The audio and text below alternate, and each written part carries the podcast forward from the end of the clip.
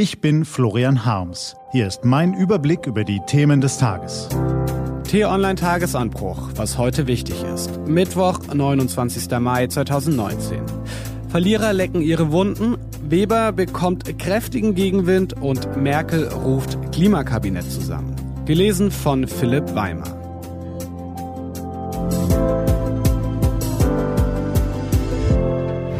Was war? Verlierer lecken ihre Wunden. Tag 3 nach dem Wahlbeben und die Verlierer lecken noch immer ihre Wunden. Derer gibt es so viele, dass sie gar nicht wissen, wo sie zuerst lecken sollen. Und täglich kommen neue hinzu.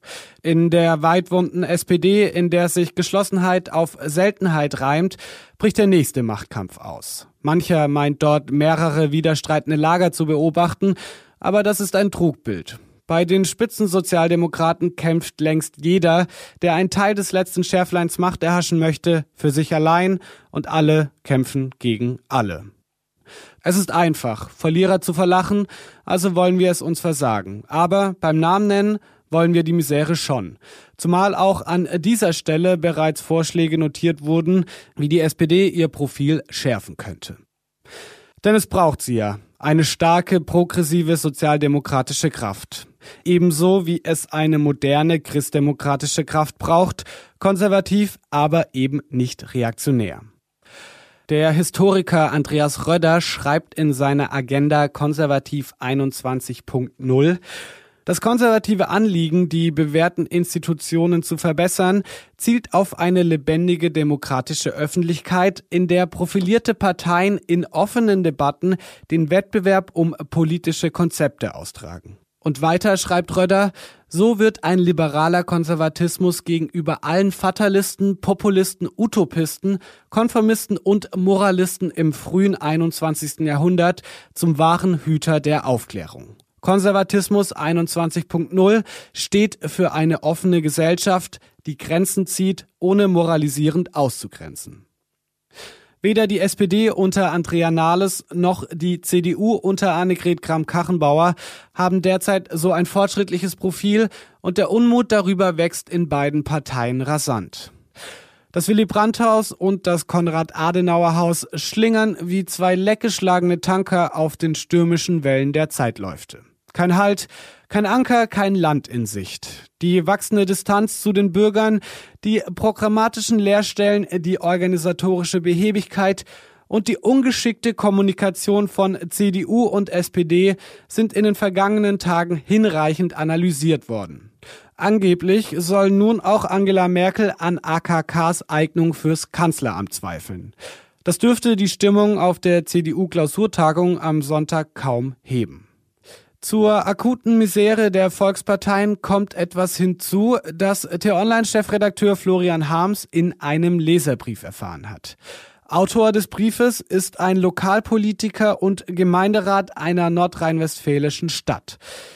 In dem Brief schreibt der Mann, in 15 Jahren im Rat der Stadt habe ich gelernt, warum große Fraktionen und deren Mitglieder nicht die Politik machen können, die angebracht wäre.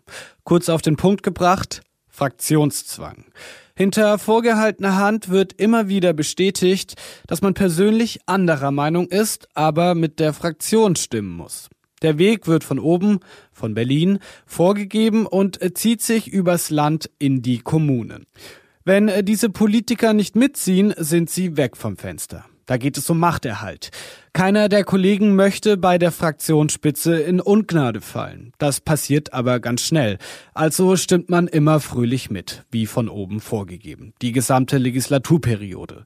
Man möchte ja bei der nächsten Wahl wieder dabei sein. Frei nach dem Motto, was schert mich meine eigene Meinung? Heute stehe ich im Rampenlicht und möchte dort auch bleiben. Macht man das gut, wird man mit Posten belohnt. Und das ist in Berlin nicht anders. Man muss diese Schilderung nicht für allgemeingültig halten, aber man hört derlei nicht zum ersten Mal. Parteien und ihre Fraktionen bemühen sich aus gutem Grund, Geschlossenheit zu wahren, denn das Gegenteil führt eben auch nicht zum Ziel, wie uns die SPD gerade vorexerziert. Aber blinder Herdentrieb lässt Parteien programmatisch und personell verkümmern. Wer als Oberhirtin verlangt, dass die Schäfchen zu jeder Ansage Ja und Amen blöken, züchtet sich eine Herde homogener Mitläufer, die den Kontakt zur Umwelt verliert. Und irgendwann wacht man morgens auf und stellt verwundert fest, dass man alle anderen, ihre Anliegen und ihre Sprache nicht mehr versteht. Zum Beispiel diese jungen Leute im Internet. Da hilft es dann auch nicht, denen das Blöken verbieten zu wollen. Im Gegenteil, man vergrößert seine eigene Einsamkeit. Die T-Online-Videochefin Franziska von Kempis analysiert die Misere in einem pointierten Videokommentar. Trauriger Fakt ist, die CDU hat ein Problem mit politischer Kommunikation. Sie hat nicht adäquat reagiert, als Tausende vor ihren Parteizentralen demonstriert haben gegen ihren Umgang mit Artikel 13. Sie hat Tage gebraucht, um eine Antwort auf ein YouTube-Video zu formulieren. Im PDF-Format. So eine Partei hat ein Problem. Nicht nur mit ihrer Parteichefin, nicht nur im digitalen, sondern auch analog. Sie darf so nicht weitermachen. Ob man das auch im Adenauerhaus versteht? Was steht an? Die T-Online-Redaktion blickt für Sie heute unter anderem auf diese Themen. Der konservative Spitzenkandidat Manfred Weber von der CSU bekommt kräftigen Gegenwind auf dem Weg zu seinem Wunschposten des EU-Kommissionschefs. Und Angela Merkel ruft ihr Klimakabinett zusammen. Diese und andere Nachrichten, Analysen, Interviews und Kolumnen gibt's den ganzen Tag auf t-online.de. Das war der T-Online-Tagesanbruch vom 29. Mai 2019. Produziert vom Online-Radio- und Podcast-Anbieter Detektor FM.